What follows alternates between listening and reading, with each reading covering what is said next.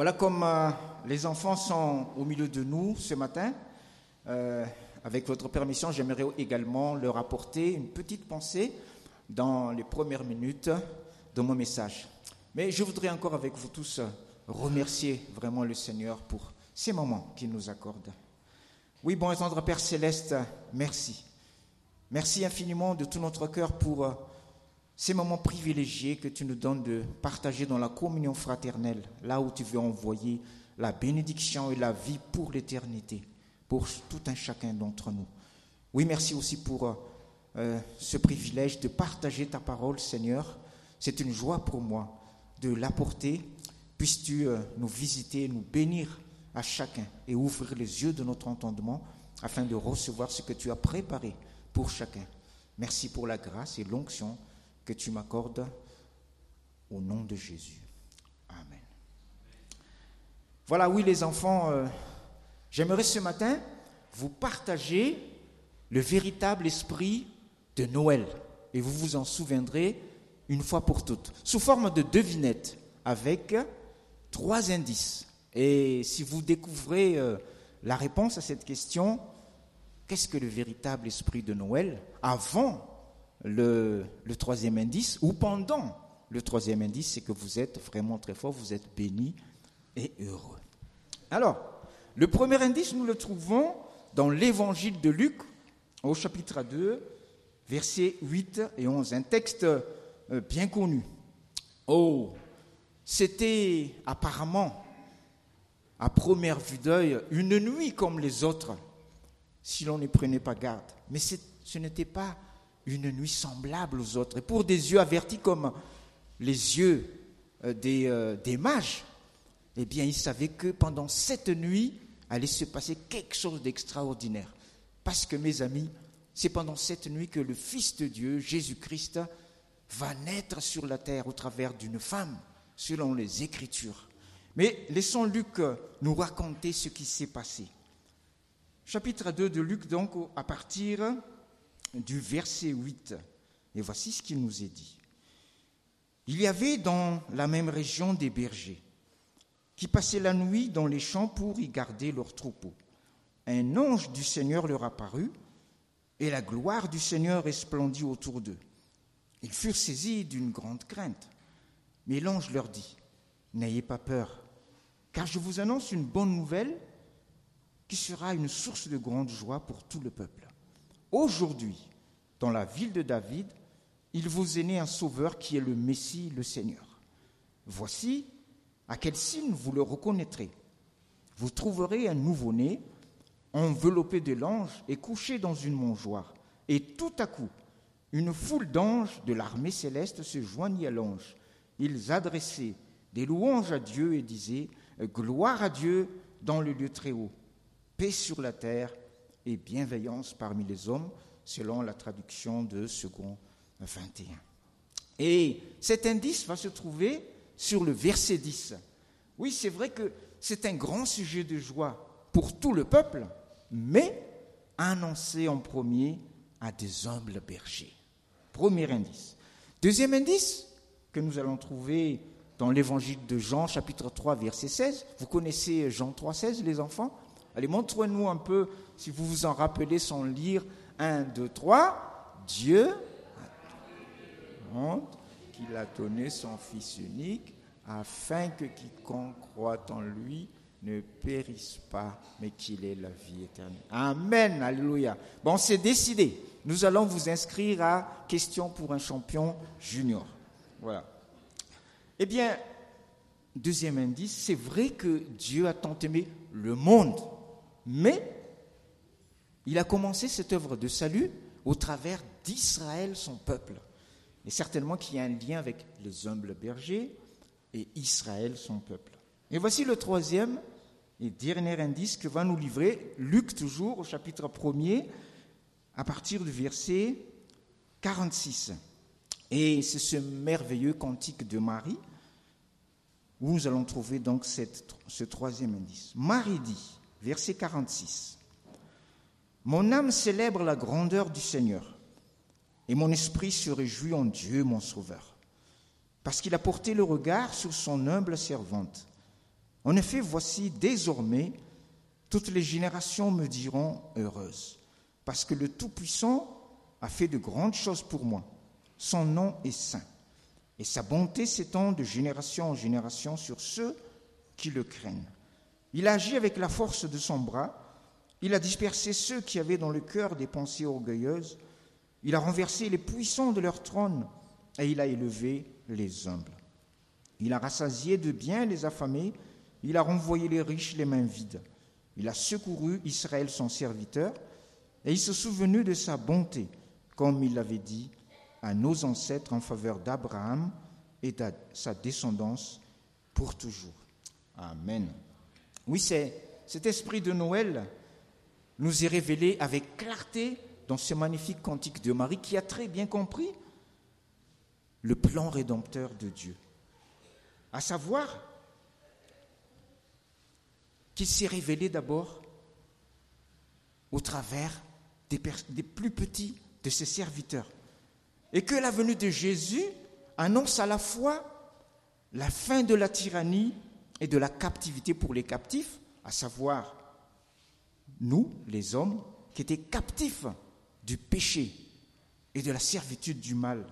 Mais la venue de Jésus annonce également la fin du tyran et de son règne, à savoir le prince de ce monde, qui a toujours voulu nous séparer de Dieu. Il en va de même. Vous connaissez l'histoire de David et Goliath, les enfants Goliath avait insulté le peuple de Dieu, son roi, et même le nom de Dieu pendant 40 jours. Mais à partir du moment où David est arrivé sur le lieu de bataille, c'était fini pour Goliath, même s'il était encore debout, parce que l'Esprit de Dieu était avec David. Et ce n'était plus qu'une question de temps. Et de la même manière, pourquoi les anges ont chanté ce chant de gloire à partir du moment où Jésus est né sur terre, commençait la fin du règne du tyran et commençait notre salut. Oui, Dieu s'adresse aux plus petits de ses serviteurs pour manifester sa grâce. Et c'est pourquoi Noël va devenir la fête des enfants. Ne sont-ils pas les plus petits des serviteurs de Dieu? Et c'est pour cela aussi que le roi Hérode va avoir peur quand il va entendre cette nouvelle que le roi des Juifs Il va faire tout son possible pour éliminer l'enfant Jésus. Nous y reviendrons tout à l'heure.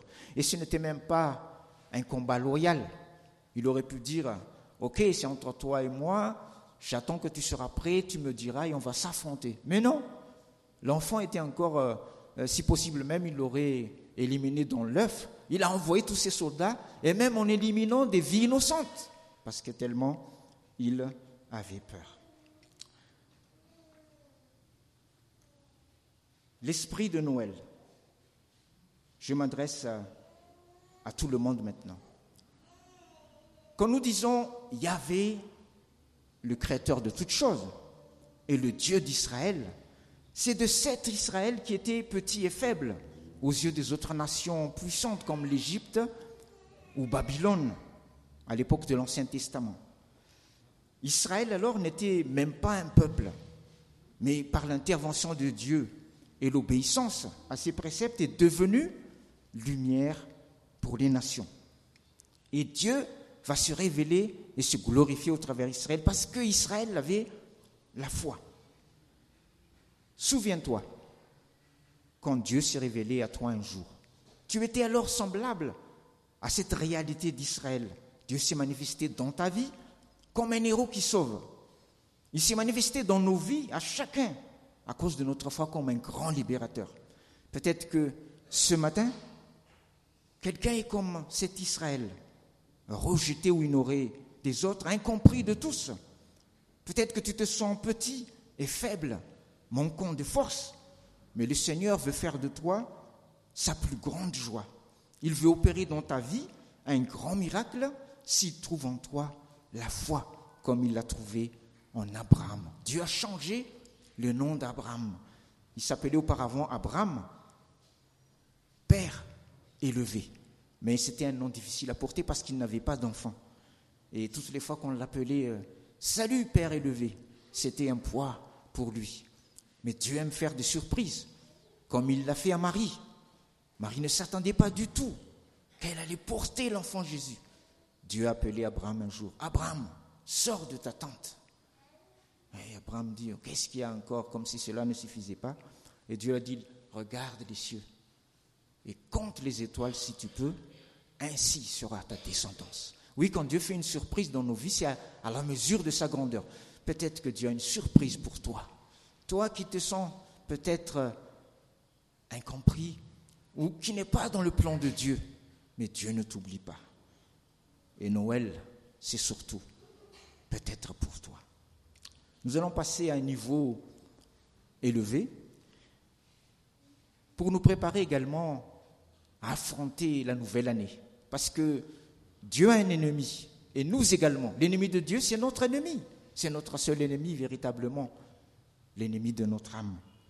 Dieu n'initie pas seulement un miracle dans nos vies, mais nous accompagne également pour que nous puissions entrer dans son plan d'amour parfait, comme il l'a fait pour l'enfant Jésus. Écoutons ce que dit Matthieu au chapitre 2, versets 13 et 14. Jésus est né, mais ce n'est pas tout.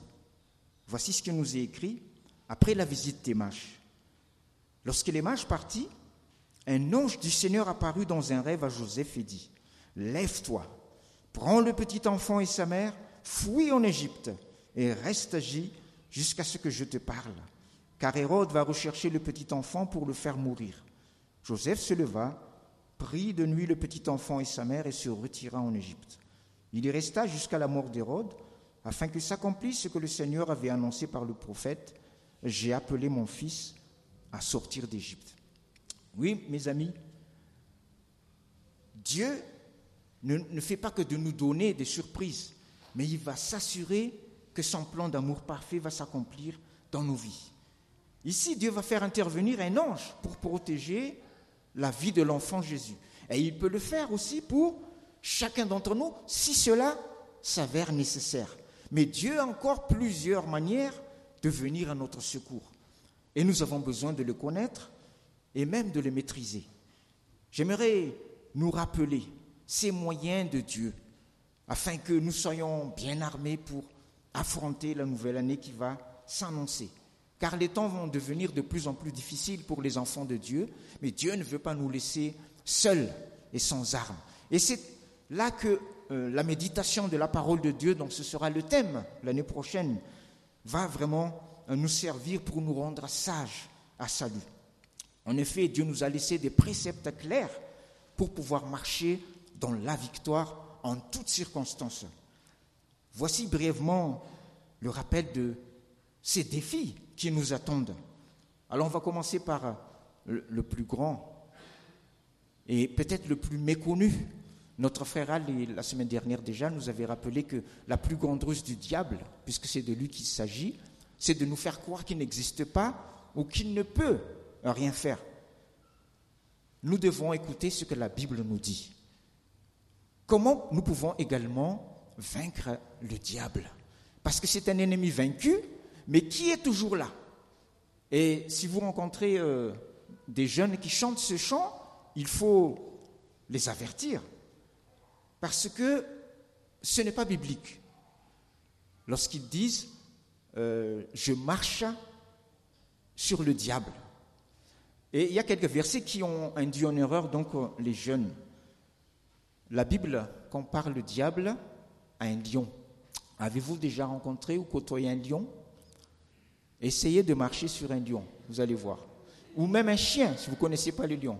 Eh, pas votre toutou, hein un chien qui ne vous connaît pas. Essayez de marcher sur le chien et vous verrez si ce chant est inspiré. Mais il y a ces versets, effectivement, qui peuvent nous induire en erreur, mais nous allons voir la révélation tout à l'heure, notamment Luc 10, 19, qui nous dit, Voici, je vous ai donné le pouvoir de marcher sur les serpents et les scorpions, et sur toute la puissance de l'ennemi, rien ne pourra vous nuire. Il y a aussi, euh, surtout Psaume 91, verset 13, qui nous dit, Tu marcheras sur le lion et sur l'aspic, tu fouleras le lionceau et le dragon. Alors, la parole de Dieu, parfois, utilise des images. Et parfois, cela peut euh, servir pour des véritables animaux ou pour un sens spirituel. Mais c'est le verset 20 euh, de Luc 10 qui nous révèle la réalité. Quand Jésus dit cependant, ne vous réjouissez pas de ce que les esprits vous sont soumis, mais réjouissez-vous de ce que vos noms sont écrits dans les cieux. Les serpents, les scorpions, tout ce qui était concerné là, nous pouvons marcher sur eux parce que ce sont des esprits, on va dire des esprits mineurs. Mais le diable, et c'est vrai que le diable aussi est comparé à un lion, mais pour vous faire expliquer, ça va, c'est juste dans un sens, mais pas dans l'autre. C'est-à-dire que c'est le diable qui est comparé à un lion, mais tous les lions ne sont pas le diable. Donc ne partez pas en guerre contre les lions, s'il vous plaît. Ce sont des créatures de Dieu. Donc, qu'est-ce que nous dit la Bible pour vaincre aussi le diable, comme le Seigneur Jésus l'a fait? Eh bien, la Bible nous dit non pas de le combattre au corps à corps, mais de résister au diable et il fuira loin de vous. Pourquoi résister au diable? Parce que c'est un ennemi vaincu et tout ce qu'il peut faire, c'est de nous décourager, c'est de nous faire abandonner la foi, c'est de nous faire sortir du chemin du salut sur lequel le Seigneur Jésus nous a placés. Et le Seigneur Jésus lui-même, il a appliqué ce verset de l'Écriture. Il a résisté à toutes les tentations du diable par trois fois dans le désert. Jésus lui a résisté et le diable s'en est allé. Et nous aussi, par la foi au Seigneur Jésus, nous pouvons lui résister quand il veut nous tenter de quelque manière que ce soit et nous serons plus que vainqueurs. Mais il n'y a pas que le diable. Il y a également le monde. Donc, euh, petite précision peut-être pour euh, les enfants, il y a le monde que Dieu a tant aimé, comme nous l'avons dit dans Jean 3,16, ce sont les personnes, ce sont les âmes quand nous disons j'aime tout le monde. Ça, c'est le monde que Dieu aime. Mais il y a le monde qui est inimité contre Dieu, et ce sont les principes du monde, les pensées du monde, la façon de faire du monde, qui est tout à fait à l'opposé de la pensée de Dieu. La Bible parle des convoitises, convoitises de la chair, convoitises des yeux, les tentations de toutes sortes, l'idolâtrie, les fausses doctrines, toutes ces choses qui nous environnent dans le monde. La Bible nous montre comment nous pouvons vaincre aussi le monde. Et qu'est-ce que la Bible nous dit par rapport au monde? Il dit, fuyez, fuyez les tentations. Je m'adresse aux jeunes ou même aux, moins jeunes. Fuyez. Pourquoi? Parce que c'est là que nous sommes tombés les uns et les autres. Et nous sommes vulnérables si nous voulons aussi essayer de faire le fort. L'exemple parfait dans la Bible, c'est Joseph dans l'Ancien Testament alors qu'il avait trouvé grâce aux yeux de son maître Potiphar, qui lui a confié tous ses biens. Mais la femme de Potiphar, eh bien, avait convoité Joseph et a voulu avoir une relation avec elle. Et qu'est-ce que Joseph a fait? Joseph a fui. Et pourtant, l'Esprit de Dieu était avec Joseph. Il ne s'est pas dit, oh, moi, l'Esprit de Dieu avec moi, je peux m'asseoir juste sur son lit, euh, je crains rien. Beaucoup de serviteurs de Dieu, frères et sœurs, sont tombés dans ce piège. Et nous le disons entre anciens. Un ancien ou même un frère ne doit jamais visiter tout seul une jeune femme, toute seule. Vous n'allez pas tomber peut-être la première fois, mais le diable rôde comme un lion rugissant et il y en a qui sont tombés dans ce piège. Nous qui sommes dans le ministère couple et famille, nous disons aussi aux jeunes que nous formons, ne vous mettez pas en tentation en restant seuls, tous les deux dans une pièce, tout seul. Vous n'allez pas tomber la première fois, mais vous vous mettez en danger. Il faut mettre une barre de sécurité. Joseph, euh, il n'a pas attendu. Il n'est pas écrit éloignez-vous doucement. Il est écrit fuyez, c'est-à-dire à toutes jambes. Et ce n'est même pas suffisant. Pourquoi? La preuve, il y a beaucoup qui sont tombés.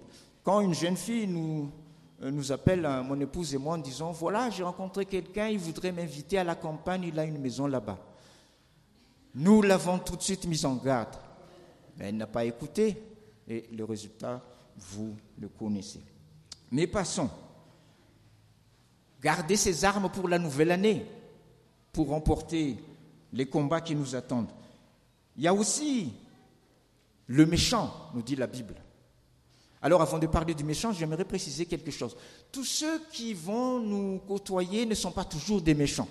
En vérité, il y a, peu de méchants, mais il y a surtout beaucoup de petits renards. Je vais vous donner un exemple. Il y a un, petit renard qui s'appelle la girama. Cela pourrait vous servir. Et en notre présence, notre compteur d'eau de la girama n'a jamais, jamais dépassé le volume 5. Occasionnellement, exceptionnellement, peut-être à 6 quand nous avons des invités. Et tout d'un coup, en notre absence, voici que notre compteur d'eau, par la girama, par sa bienveillance, affiche volume 10, 10 tous les mois. Donc, quand nous étions de retour, évidemment, euh, nous avons le droit de défendre notre cause, de combattre pour la justice et la vérité, quand cela dépend de nous. Nous demandons au Seigneur son aide, mais c'est notre combat. Nous sommes allés voir la Girama et nous lui avons exposé les faits. Comment se fait-il, monsieur, que euh, tous, les, euh, tous, les, mois, maximum 5, vous vous trouvez 10 tout d'un coup Parce que notre porte est fermée.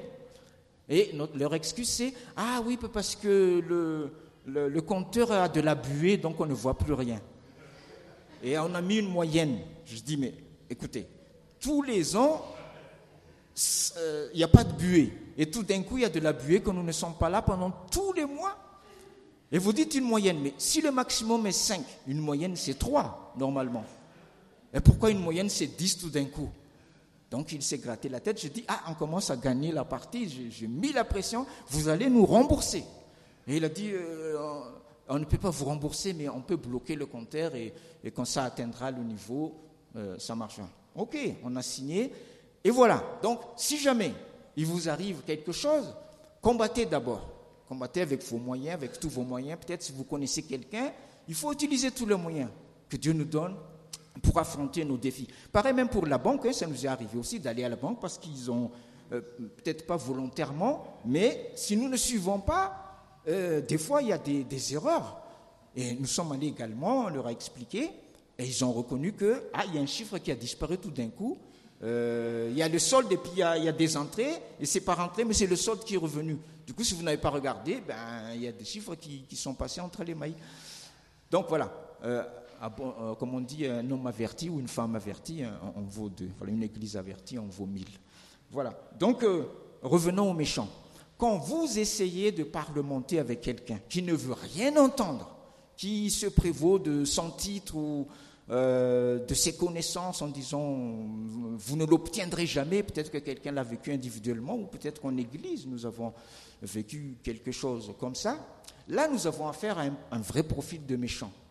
Et la Bible nous dit comment combattre le méchant? Il dit ne résistez pas aux méchants. C'est-à-dire que quand c'est vraiment un méchant, il faut secouer la poussière de nos chaussures.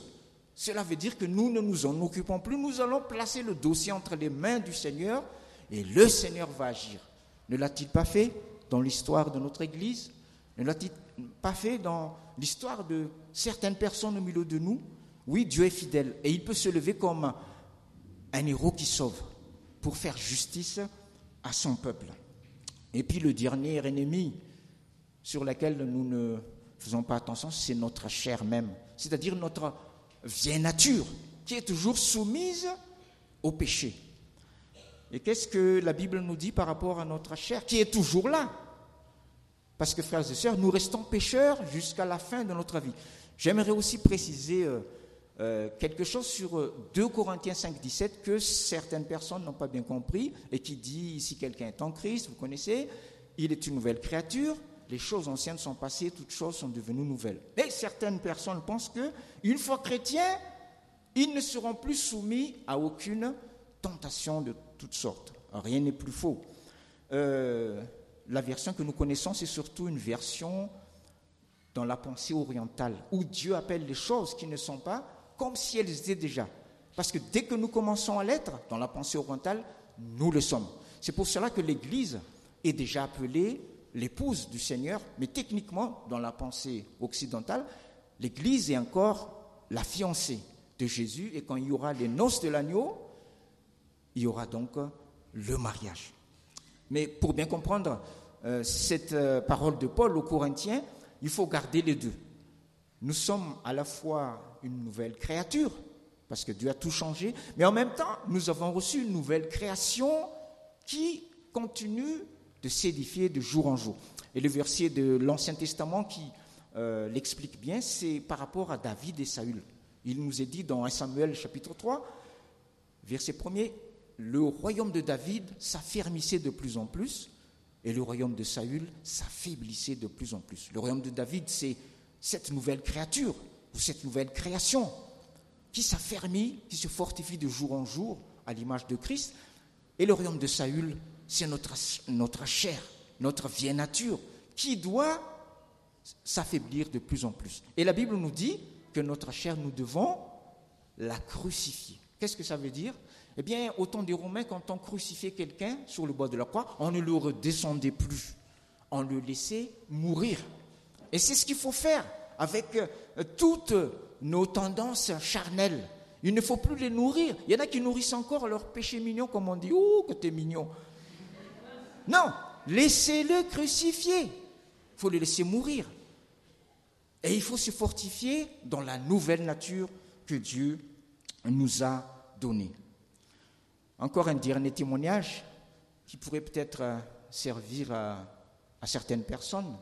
Et je ne le partage pas pour dire que je suis euh, le plus spirituel, parce que, parce que Dieu me témoigne qu'en plusieurs domaines, j'ai encore certainement beaucoup à apprendre. Mais sur ce domaine-là, en fait, nous l'avons porté en prière. Et j'ai réalisé que quand nous mettons Dieu à l'épreuve, frères et sœurs, il agit à cause de son nom, non pas à cause de nous. Ce n'est pas nous qui sommes plus spirituels, mais parce que nous l'avons mis entre les mains du Seigneur. Et s'il y a un domaine dans votre vie où vous réalisez que c'est là que le bas blesse, portez-le en prière et vous verrez la fidélité de Dieu. Ce que nous avons porté en prière, c'était par rapport à la corruption à Madagascar. Avant de venir même à Madagascar, nous, nous avions prié pour ça et j'ai réalisé et nous avons vu que Dieu avait agi. Il a toujours placé sur notre chemin des personnes qui ont fait en sorte que nous n'avions pas eu besoin de faire des, dessous, des dessous de table. Mais tout a toujours euh, marché selon euh, l'honnêteté et la droiture. Et mon témoignage ne fait que suivre certains d'entre vous. Je me rappelle notamment une sœur qui avait aussi porté ce témoignage de, euh, de l'honnêteté et où Dieu a honoré sa foi. Et c'est ce que Dieu veut faire au travers de, chacun de nous. Et dernièrement, avec le contrôle technique même de la voiture, eh bien, à chaque fois, j'ai vu la main du Seigneur qui agit. Soit parce que euh, il y, avait une machine qui, euh, qui devait contrôler les, les, amortisseurs. Et là, j'ai dit, Seigneur, ça va pas passer. Mais j'étais prêt à repasser. Comme au tout début, quand la voiture n'avait rien, ils ont dit, ah, il y a quelque chose. Mais je ne lui ai rien donné, donc euh, je suis revenu, mais je n'ai rien changé. Mais comme ils ont vu que je n'ai pas payé, donc ils, ont fait passer après. Donc ils je crois qu'ils enregistrent les voitures qui ne paient pas. Parce que si vous payez, ils vont, euh, euh, vous taxer comme une fois, il y avait quelqu'un juste derrière moi qui s'est mis en colère et qui s'est levé en disant Quoi? Vous me calez, mais je vous ai déjà donné beaucoup. Je dis Ben oui, tu as donné beaucoup, ben tu en donneras encore. Hein. Et moi, je faisais semblant de ne rien voir. Et donc, euh, une fois, quelqu'un a dit, mais vous avez déjà donné? J'ai dit oui, mais j'avais donné un tract. Et donc, euh, j'ai dit oui, j'ai déjà donné. Mais bon, euh, enfin, ce serait long, mais croyez que Dieu est fidèle et il veut se manifester pleinement dans notre vie. Il y aurait beaucoup à dire encore. Le thème de l'année prochaine, c'est cette parole de Dieu qui peut nous rendre sages salut. C'était quelques